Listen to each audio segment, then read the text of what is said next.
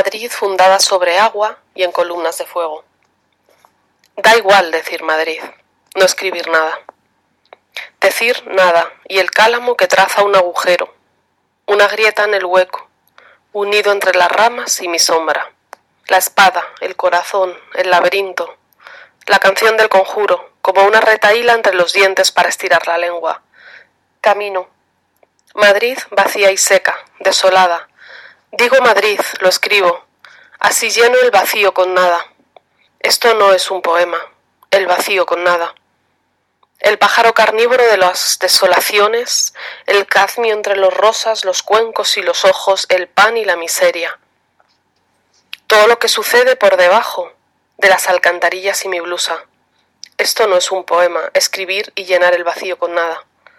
Camino y alguien dice, ¿quién eres? ¿Estás sola? Cuatro millones de almas se inclinan y comulgan la ley de los salarios en esta isla tan seca. Madrid, dulce y amarga, pero aquí solo se intuye el mar. Doscientas gorrionas se han levantado en vuelo y una luz quebradiza golpea contra el muro de las comendadoras. Amaniel, cuesta abajo, Gran Vía 45. ¿Quién eres? ¿Estás sola? Una mujer sentada en una silla me ofrece su pañuelo y me roza las manos a mil nudos de sal y de distancia. El pañuelo y mis lágrimas, su mirada que insiste delante del letrero. Soy Sarai y soy trans, de Orense sin trabajo ni recursos, soy solo una mujer. Esto salva el poema, esto salva el poema.